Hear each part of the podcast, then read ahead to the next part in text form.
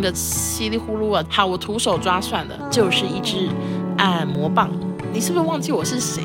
他在跟谁说哈喽？蔡康永的大学同学。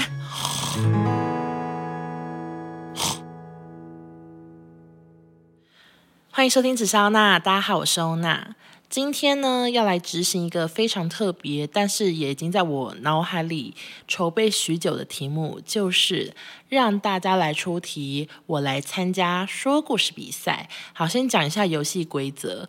嗯、我在 IG 发了 QA，征求大家出题目。这个题目就是。欧娜，请讲一个和叉叉叉有关的故事。然后这个叉叉叉你们可以自由发挥。我就是等一下会随机的去看某个题目，然后现场即兴讲出一个与之相关的故事。但是我不确定我到底有没有故事，我就是会努力的生出来，然后保证是讲真故事，不讲假故事，或者是一定有关系，不会讲的毫无关系。我会努力的。我，我真的是每次想不到紫砂要录什么，就是想说好像可以来玩玩看这个，但是每次我都会立刻又放弃，我都觉得。啊靠！很怕整集失败，因为我我没有搭档，我没办法就是跟一个人吐槽来吐槽去，然后把这个题目撑过去。我就是只能自己来。我看到题目就是没有空，我没有空再思考，我就是要立刻想出一个故事，所以我真的很紧张。然后原本我其实想说，这个大家到底喜不喜欢？还担心会不会征求的题目太少，就是可能很难录一集。毕竟有一些题目，如果真的是超级。难聊，或者是真的没故事，我可能就要剪掉嘛。那如果题目太少，我可能最后整集只剩十分钟啊，只讲了两个故事之类的。但幸好我征求到非常多题目，我刚仔细算，我大概截了二十二乘以八，快两百题的题目。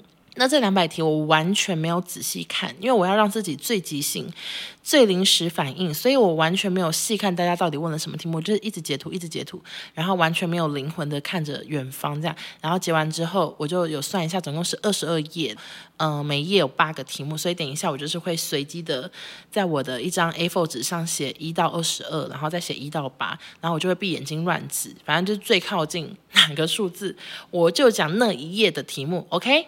好的，那你们大家准备好了吗？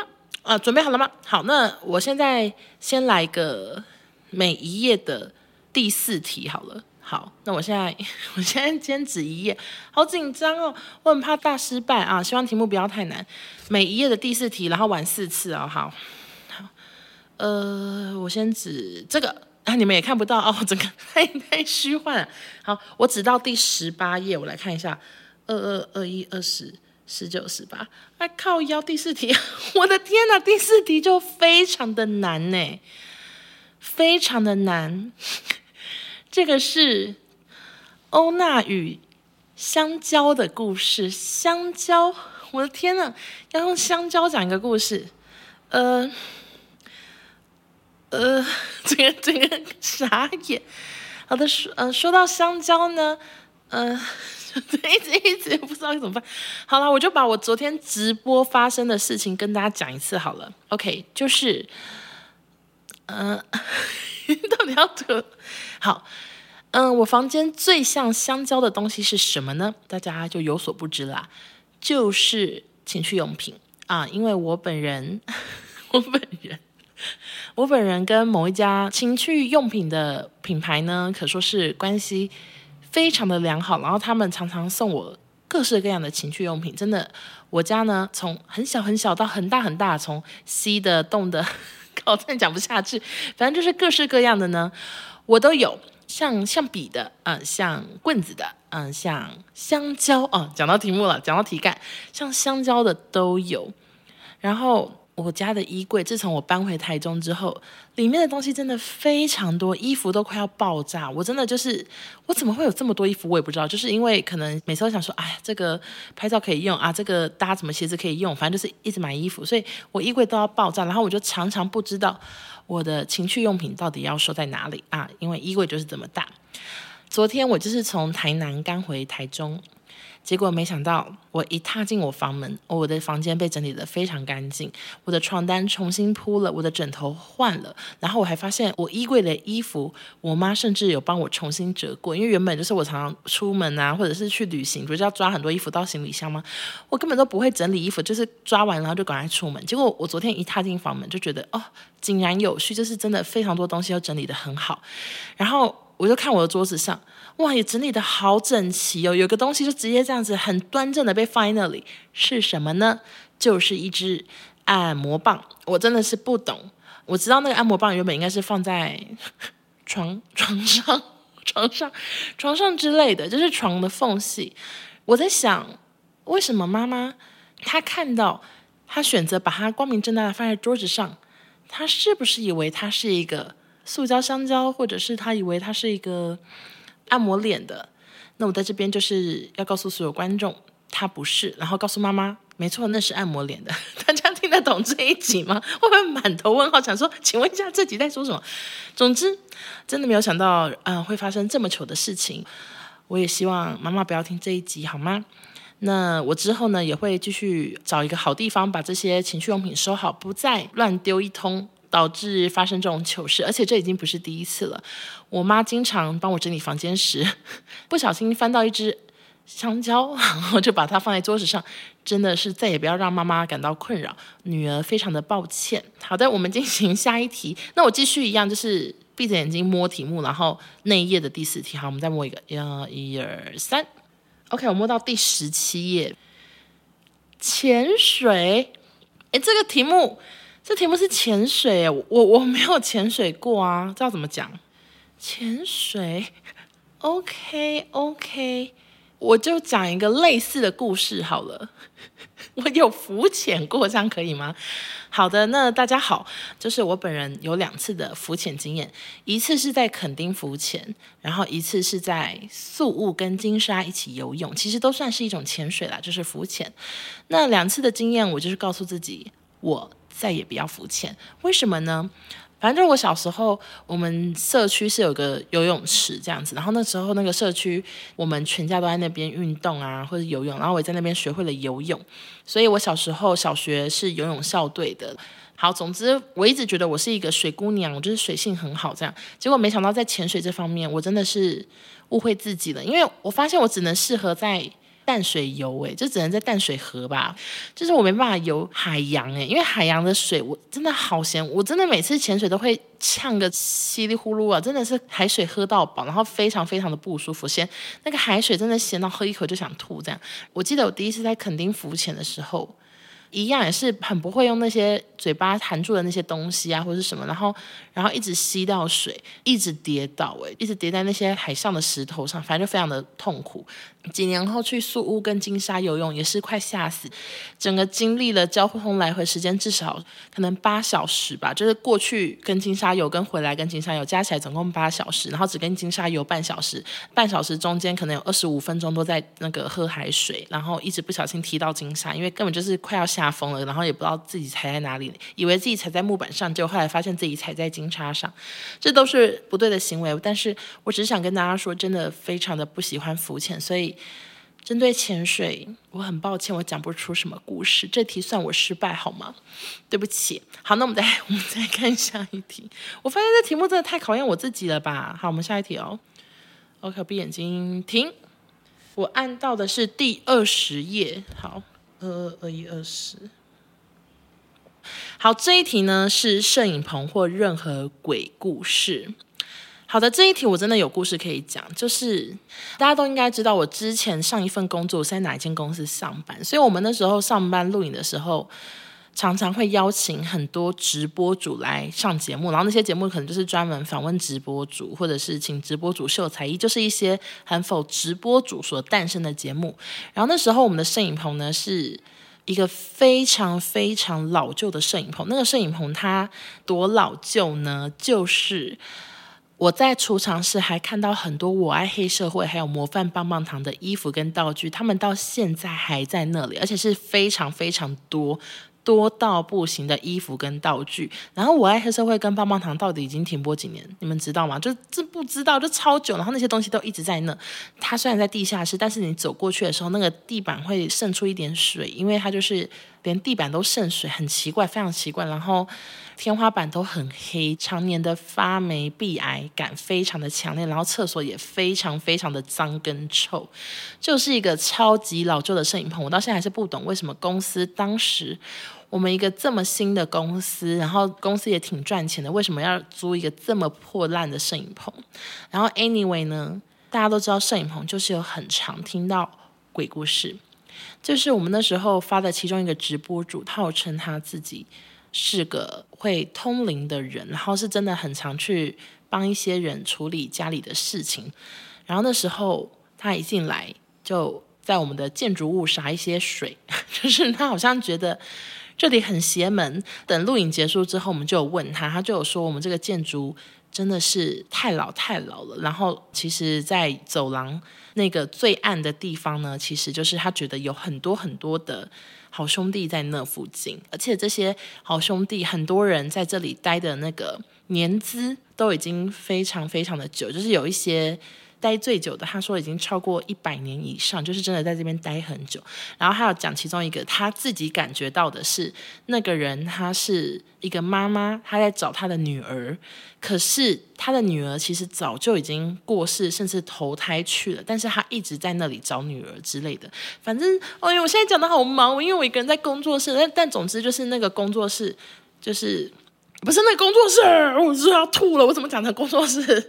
就是那个摄影棚，很常被类似通灵的角色或者是一些通灵老师说有问题。真的不是只有一个老师一个人说，是很多很多人都说过。好，那我先讲第一个好了。第一个就是我同事被鬼上身的故事，听起来会不会太恐怖？好，就是当时呢，我有个女同事，她就是在跟其中一个也是说是自己会通灵的人，我们叫她什么？叫她。阿美好了，当时我同事呢就是在跟阿美对稿。我同事那一阵子真的有跟我说，因为他坐我旁边，他就常跟我说：“哎、我胸真的好闷，什么什么的。”他觉得他的胸啊、脖子这边很闷。当时呢，那个阿美一跟他讲电话，就一直打嗝，一直打嗝，然后最后就说。真的好不舒服什么的。他说：“你最近有没有去什么地方？”就是他光是跟我同事讲电话，他都觉得身体很不舒服。然后我同事就想说：“也太怪了吧，我我也没怎样啊。”所以，我同事就很尴尬，后来就挂电话。然后结果我们每次对完稿、写完脚本，就是真正的入营日嘛。然后那天阿美来现场之后，他真的是一看到我同事，他就是立刻眼睛就泛了，然后又开始疯狂的打嗝，就说。你那边真的很不干净。他说他感觉到有一个好兄弟跟在我同事后面，然后是手挎在他胸上的，在压着他胸上，所以。同事才会一直感到胸闷，当时他是这个意思，但是那个阿美她其实也不会处理，她只是看到，然后她一直打嗝，然后现场就很尴尬，想说怎么一直打嗝，然后然后她看起来好不舒服，然后一远离我同事又看起来很正常，就一切都很可怕。然后但是我同事是比较，她是比较勇敢的女孩，所以她完全没有害怕，只是觉得啊好衰这样。然后后来我们就打给了刚刚我有提到说说我们那个摄影棚很多好兄弟的那个，他叫做小陈好了，他就打给小陈，然后就问小陈该怎么办，然后小陈。就跟他说：“你最近是不是有去什么什么休息站什么之类？”他就说：“你应该是去那边的时候被吓到，然后就有两个。”他还说不止一个哦，就是有两个跟着你一起来台北什么。后来小陈就是。跟他讲要怎么解决，然后真的解决后，我同事就真的胸闷呐、还有一些诸事不顺的事情就好很多。虽然就是我们也不确定是真的假，但是至少当时就是有吓到，想说怎么可能连两个都讲中，然后还甚至知道他可能有南下去哪个地方，什么都讲中，就觉得很神奇。但是以上都不是最可怕的，有一次是真的，我真的吓死。反正那个人他的身份，他是说他平常就是一个。会被神明上身的，应该是三太子吧，我没记错，他就是会被三太子上身。录影的时候，或者是收工的时候，他就会突然声音变调，然后整个行为变个样子，就很像小孩子开始讲话。反正他的意思就是，那时候就是他被上身，然后他上身完可能是会没有意识，他到底刚刚讲了什么。他来我们节目录影非常多次，但是没有几次发生这样的事情，然后或者是有发生，我可能也都不在现场。但有一次收工完呢。然后是说三太子想要跟你们主持人讲一点话，这样子，我们就有请主持人讲这件事，然后主持人也说 OK。结果后来收工完之后，小三太子呢，他就真的变成儿童般的声音，然后把我们主持人抓到旁边，跟主持人讲说：“你以后不要在节目上用那么开玩笑的方式讲鬼故事，他们都会听什么什么，就是说这样不太好。”什么主持人他自己其实也有很多这种类似的故事，所以他也大概知道他的意思，然后就点头，他也没有吓到。但接下来我们其实他人吓到，为什么？因为小三太子又转头跟我们打招呼，就是儿童般的眼神，这样子说 “hello”。什么 “hello” 这样，当下我们其实就有点紧张，因为也是第一次遇到这种种事情，想说啊，怎怎这这这时候该怎么办？是要点头说 “hello” 还是怎样？反正就是因为我是又是一个有点胆小的人，我虽然爱看鬼片，但是自己面对到或者是自己有点稍微接触的时候还是很紧张。然后那时候转头跟我们说 “hello”，说我真的不知道该怎么办。然后结果下一秒发生什么事情？那个小三太子他转头对一个。那边真的什么人都没有，没有任何工作人员，没有来宾，没有主持人的小空地，他也跟那边挥手说 “hello”。然后那时候当下我们真的是起鸡皮疙瘩，想说他在跟谁说哈喽，你知道吗？就很可怕。所以后来公司就是宣布，我们要在自己的公司盖一个小摄影棚，再也不用去那个老地方的时候，我真的是 Holy God 在，因为那个地方真的发生过很多小灵异的事情，然后以及来宾或者是主持人来，每次都觉得这里也太黑，这里也太可怕，然后或者是很常会有来宾问说：“哦，休息室在这里，哦，厕所只有这一间吗？”就是真的很脏又很旧。现在回想起来，还是觉得好好多事情好可怕！天哪，我这个故事也太长了吧？但是应该要符合摄影棚鬼故事这个题目吧？好的，我们下一题。我刚刚出了几题？三题，所以现在剩第四题。好，我们来看一下第几页的第四题。我来看哦，手闭上眼睛，摸一下。好，这个十一。好，我来算一下啊，因为真的题目太多。一二三四五六七八九十十一。好，这个题目呢？请欧娜分享一个和夏天流汗有关的故事。好的，说到夏天流汗，其实我觉得台湾的热对我来说都不算最热。我人生面对于夏天流汗最有印象的事情，就是一次在北京，一次在。曼谷的 Chatuchak 市集。好，我之前在北京的时候，我们是去那边上班嘛。当时公司没有在很靠近办公室的地方帮我们租房子，所以例如说我们在一环上班，我们是住在五环以外，然后下班呢要搭地铁，可能要搭四五十分钟，然后再走路二十分钟才能回家之类，就是住在一个很远的地方。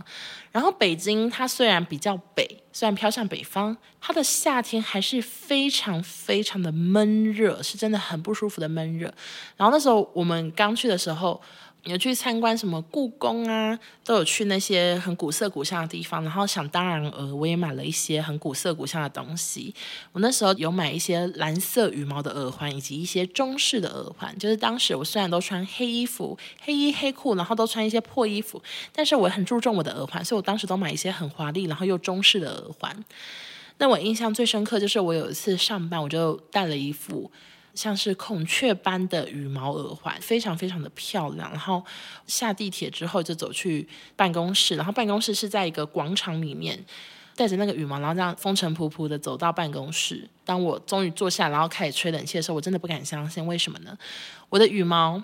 它已经被我耳朵这样子流下来的汗，整个浸湿，变成两条细线挂在耳朵上，就是真的羽毛整个湿到不行啊，就像刚上岸一样变成细线，就是这么热。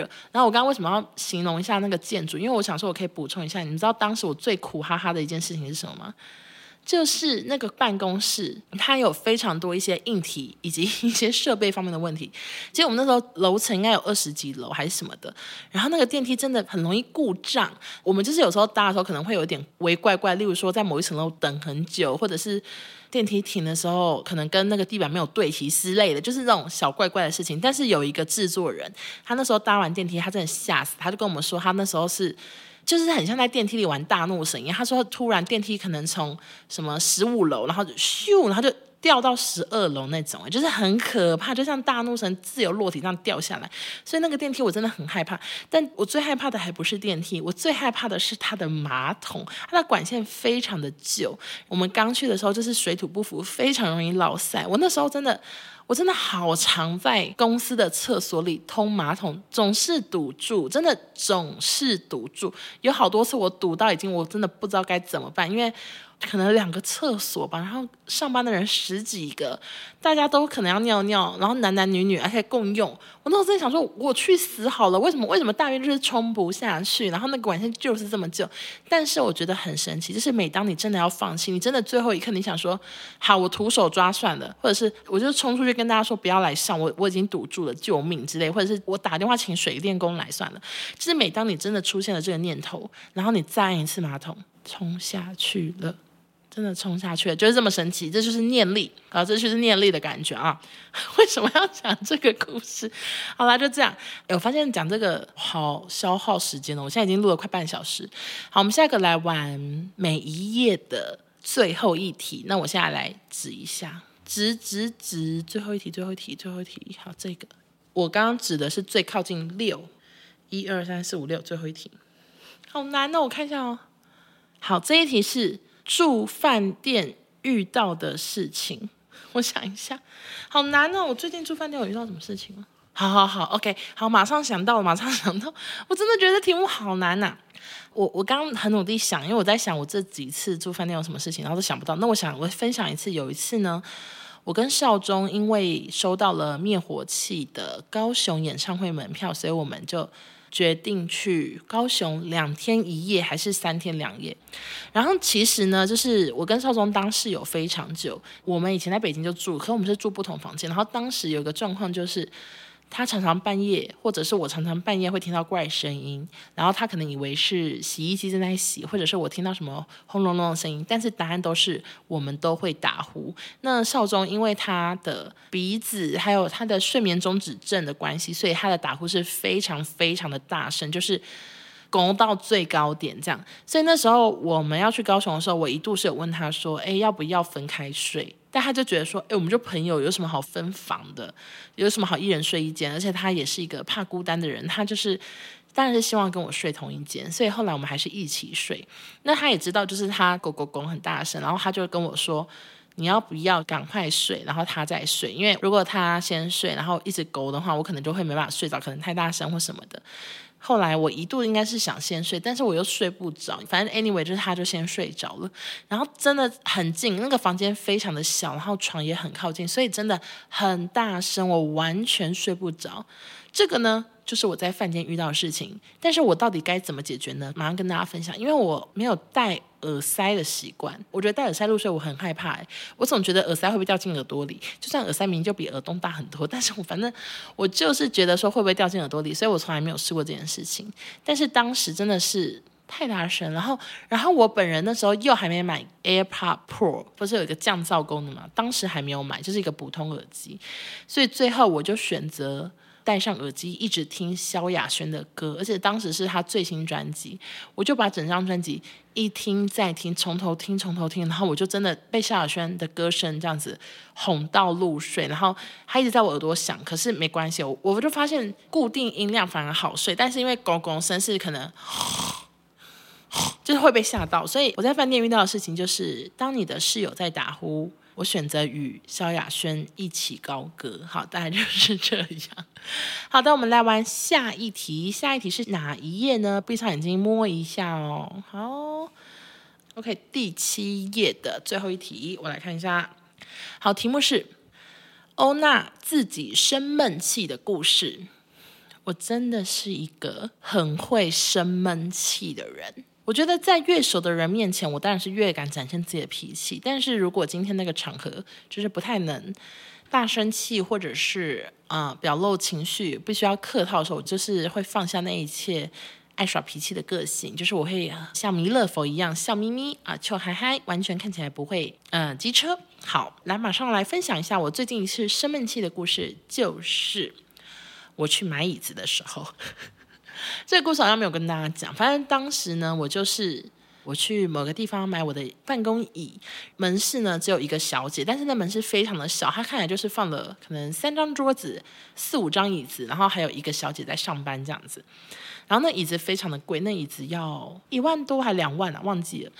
我就是因为真的太想换椅子，不然我背真的要烂掉，所以我那时候是抱持着一个很可切，今天一定会买，而且我也是已经确定要买那张椅子，因为那张椅子就是我爸爸自己也在坐的椅子，然后我去他的整间坐过，我知道就是坐起来很好坐，我就是确定要买那张椅子，所以我到那天现场，我其实就只是要挑颜色，然后就立刻下定这样子。嗯，一到那边我就说哦，那我就试一下什么的。然后那小姐她很显然她就是有一些杂事要做，就是我看得出来好像一直在 key 一些资料什么的。她又想要推销，又要推荐，所以她就一直过来教学，教没几句又回去继续打资料。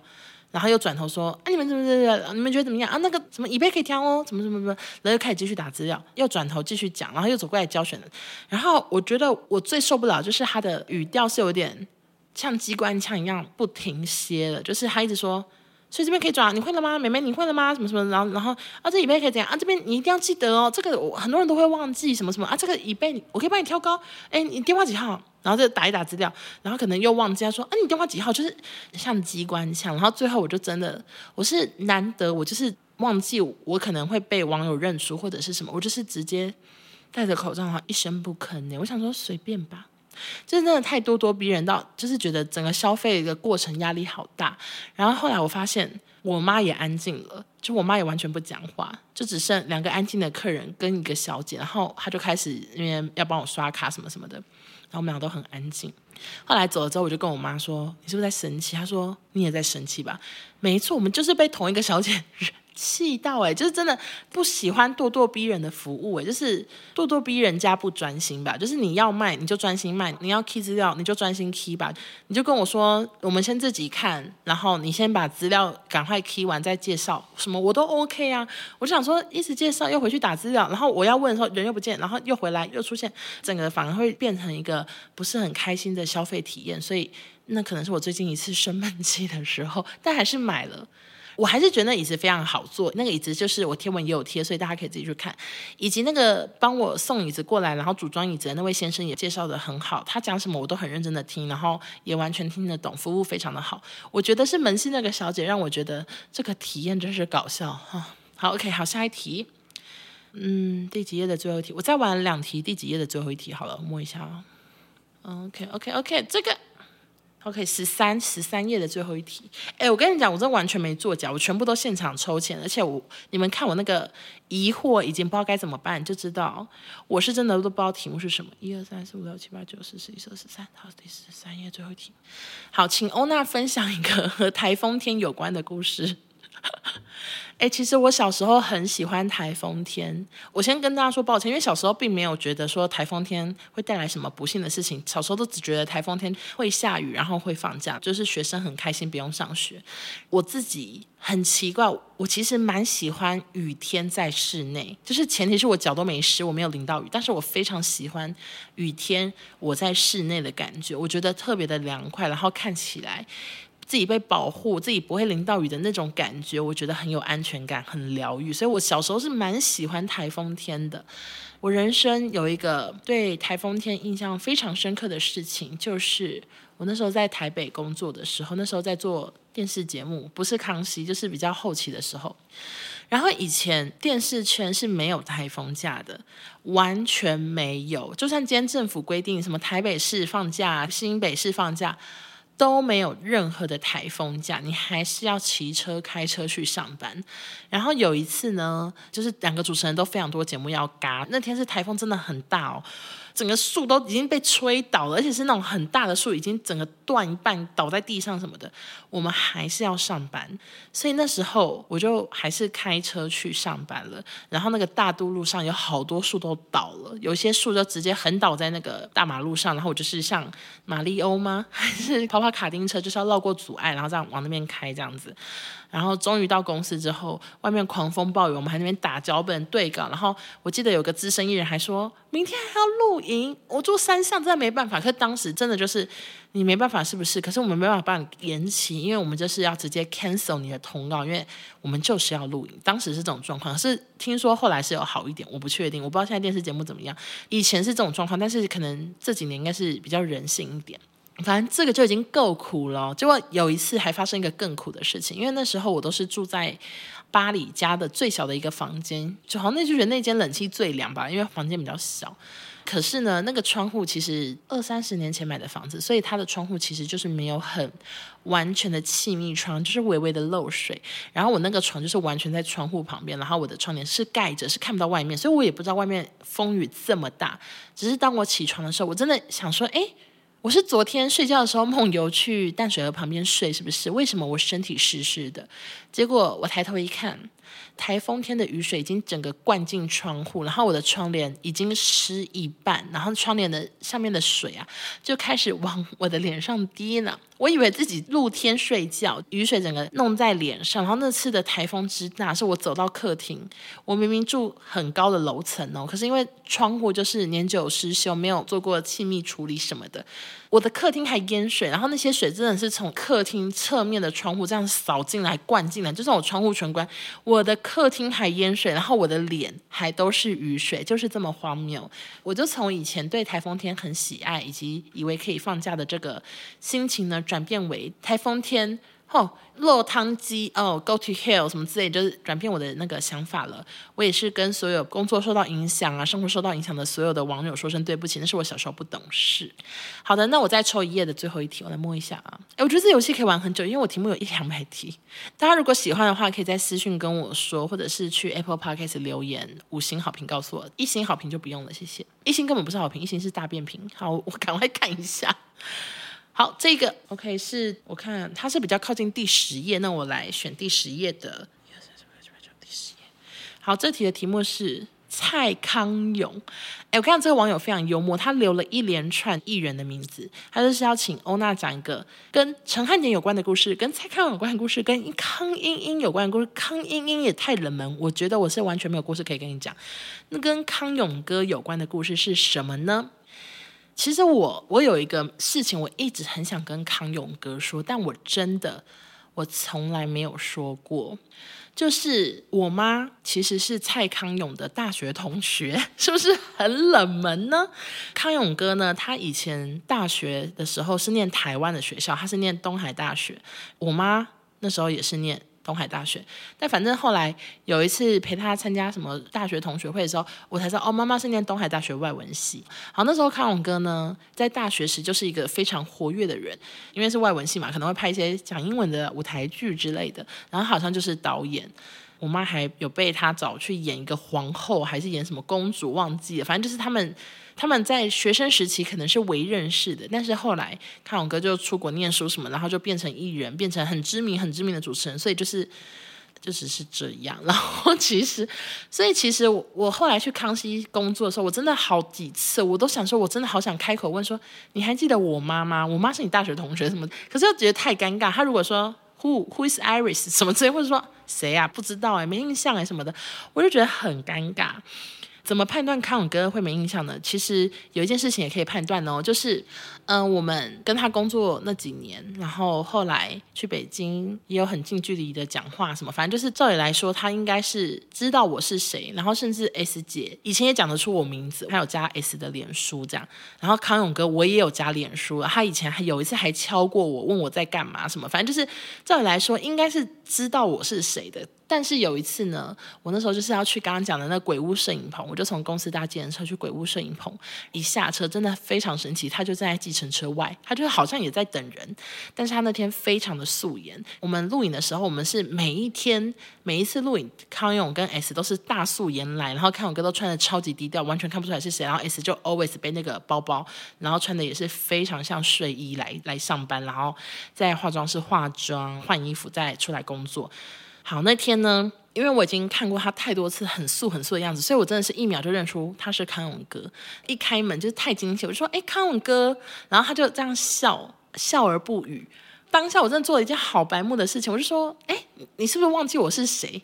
真的好尴尬，我真的觉得我自己太白目了。因为你知道这句话，我等我现在开始有很多网友会跟我打招呼，我就发现这是一个真的是尴尬死的话，请大家千万不要问我说你是不是忘记我是谁，因为很有可能答案就是我真的忘记了。所以最理想是直接自我介绍说我是叉叉叉，我是工作人员，我是以前的工作人员欧娜，或者是我是叉叉叉网友，我曾经在跟你在什么见面会见过面，就是应该是要直接报上名号，而不是说你是不是忘记我是谁。我跟你讲尴尬死。然后那时候我就这么白目，因为我就是一个太年轻了，我真的不懂。然后他就说：“、呃，你是？”我就说：“我是，我是那个以前康熙的工作人员欧娜啦。”然后他就说：“哦，李欧娜吗？好像有讲出李欧娜，就蛮厉害的。”他说：“啊，你现在都化妆，我都认不出来。但其实我在康熙时期，我也有化妆。”所以我当时真想说，什么意思？我从大学就开始化妆，其实我我都有化妆，所以所以我当下就想说，对对对啦。可是我内心想说，不对不对，我都有化妆，你就是没认出来。好，大概就是这样，分享了两个超级无聊跟康永有关的小故事，希望大家喜欢。好，那接下来我再抽两个第一题，好了，就是内页第一题，然后我们这一集就结束。我也不知道可以剪成多长，因为可能有一些故事太无聊，可能要剪掉。摸摸摸摸摸，嗯，这个，OK，第四页的第一题，好难哦！我真的，我真的超级超级的随机，所以我真的不确定自己到底讲得出故事。哈。好，这一题呢是想听近期见网友的糗事。这题我真的有故事，因为我刚从台南回来，我真的见了非常多网友。就是有一些网友他们会直接说：“哦，那我看你打卡在哪个地方，我在附近可以去找你拍照嘛？”我都会说没问题。就大部分我都不太赶时间，我都说 OK 啊，赶快过来这样。也有不少网友就说：“哦，那我一直在附近走来走去，我就是没找到你什么的，反正就是一直会有一些这样的讯息。”所以我就觉得说：“哎，在台南走在路上，如果是 gay。”如果是很兴奋的女生，如果是正在看我还有点点头的人，一定可能是我网友。然后那一天呢，也就是昨天啦，昨天我就在台南美术馆一馆外面，我在等一个网友，他要来带我逛逛台南，因为我昨天就是一个人的小旅行这样。然后我在等他的时候呢，我就是看到远方有两个。男生正要过马路，然后他们看到我，感觉这是直视着我，就算横跨了五十公尺的感觉。你知道我当下，我当下真没有想太多，我当下想的是，哎，等一下来见我的网友，他怎么瘦成这样？因为我就想说，哎，他是大减肥，然后大瘦身变那么瘦嘛，然后他还带个朋友没有跟我讲，是不是？反正我当下因为都是男的，所以我也没有想太多。我想说是他吗？当我正在想这件事情的时候，我右边就传来，哦那，然后就是那个真的才要来见我的网友，他就到了。我我就说哦好嗨嗨嗨，可是我当时真的心思很混乱，就是我一方面要跟刚来跟我打招呼的这位网友聊天，然后一方面想说那两个正要过马路的到底是不是我网友？我需要等他们吗？因为我其实就是正要出发去下个地方，我就跟那个来见我的人说，哎，你觉得那两个是吗？怎么办？我要等他们吗？因为我在想说他们是要过来找我拍照吗？还是他们只是两个呃经过的路人？这样就是很不确定。我就想说算了，我就走吧。然后我就开始就跟着另外一个网友。逛街就开始走，然后我们走的也蛮快，但是我一直觉得就是被那两个男生跟踪尾随的感觉，然后我就好想转过去跟他说：“哎，你们是网友吗？还是你们只是跟我走同条路？”但我真的觉得整件事情本身就很糗，像是我如果今天真的站在那边等他们来，然后他们来了，然后就走了，就是他们就真的是路人，他们只是经过我，跟我逛同一条马路，然后我还自己很自以为是的在那边等，我就觉得自己糗到爆，或者是我真的转过去说，哎，你们刚才一直跟着我，他们也想说我是哪个自恋狂啊，以为我是什么，觉得自己被什么性骚扰什么的疯女人什么之类的，我就是都不敢这样做，我就内心自己觉得自己很糗，然后结果后来幸好他们两个真的有跟上来，然后跟我说。哦，那可以给你拍照吗？幸好他们真的是网友，不是我自作多情诶。我只能说，对于网友，我的雷达很响，可能比同志雷达还响。就是只要那个人的眼神，他跟我对到眼的感觉，他那个眼角的笑意，我就能断定出他是不是直杀战队，或者只是一个刚好跟我对到眼的路人。我就是非常非常的会断定这件事情，我觉得我很厉害。好的，下一题，下一题是什么？啊、哦，再抽某页的第一题，然后本集就结束。哎，我这里讲到口干舌燥呢，哦，真的人家太努力了的。好，下一题，来来来来，OK，好，这一题第九页的第一题，来，一二三四五六七八九，好，那今天这一集的最后一题呢，我觉得会非常短要结束，就是欧娜有没有信过偏方的故事？马上来跟大家分享。我以前都很爱说自己好衰啊，然后高中就是有点像小丑的形象，然后也常常发生一些很鸟的事情。如果你们有听过一些我在聊学生时代的 podcast，就知道当时就是有看电视，然后就有看到一个偏方，他说叫做内裤转运法，这样就是你可以带一个内裤戴在头上，然后你睡觉的时候再把它整个转一圈，就是可以转运什么的。然后当时我就是可能很想要去学校跟大家讲说，哎，我昨天用了内裤转运法，我们来看看运有没有变好之类的。所以我就真的拿了一件洗干净的内裤，然后戴在头上，然后转转看这样子。那想当然而是完全没有用。OK，那是谁在电视上宣扬这个方法？你们是不是以为，嗯、呃，是一些算命老师呢？不是，是沈玉琳。所以我我长大之后，我就是非常的明白，一定又是在给我整笑诶。然后我还高一的女孩还相信啊，宁可信其有，所以还执行了。长大之后跟玉林哥对稿，也是听了非常多曾笑诶的故事。但是我不得不说，沈玉琳是一个超级超级认真的艺人。有一些你们一定很喜欢他上康熙的一些艺人呢，因为他们很会讲话。我我觉得你们现在一定不知道我在讲谁，但是他形象很好，然后很会讲话。可是跟他对稿真的很痛苦，因为我们脚本上是要写一些故事，至少要三四个以上，让主持人认识今天他来这集到底要讲什么故事。但是那些艺人他们都觉得自己很会讲，很厉害，所以他电话也就会说。啊，要对稿哦，一定要吗？然后问他第一条说，这样就够了吧，什么的，反正就是他就会马上的想要挂电话，然后你你根本才跟他讲两分钟电话，然后你就要被迫挂，那时候可能都已经很晚很晚，你就是不可能再跟他补蕊故事什么，就是真的只能挂上电话，然后自己想办法跟制作人解释说那个叉叉叉姐又不又不让我对了这样。那沈玉玲你们都知道她在节目上有多会讲，什么故事都接得了，什么梗都抓得住，但是她跟我对稿的时候，她就是用同样的微。威力同样的那个实力呢，以为真的有摄影机在他前面，他就是直接把他在节目上会怎么表演的事情，怎么把这个故事讲得好听，他再重新的在电话里就跟你讲一次。所以我真的很常在对稿的时候就已经笑到快要哭出来，想说怎么有这么好笑的故事，然后他讲得非常的好，我就笑得好开心，好开心，常常都忘记我自己在办公室，就以为在跟沈玉玲讲电话聊天，这样很用功啦，就是不会像一些艺人是懒得跟你讲，虽然他们在节目上会表现很好，没错，但是他可能私下就懒得。再跟你多说，但玉林哥就是台上台下都非常的认真，说故事的能力都一把抓，他才是说故事冠军。那我我就当 Podcast 界的说故事冠军好了。好的，本集就到这边。其实我不确定我到底讲了几个故事，我有讲十个吗？应该有吧。那就希望大家喜欢今天这个很随性的主题。我就是讲了非常多故事。那如果喜欢的话，就欢迎。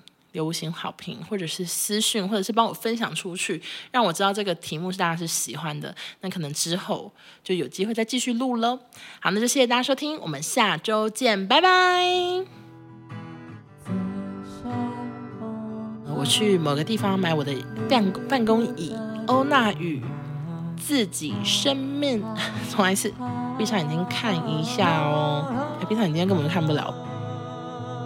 哎，我这在 podcast 有讲过吗？哎，我觉得这集又改成讲鬼故事算了，气死我了。Oh my god，车子给我闭嘴吧！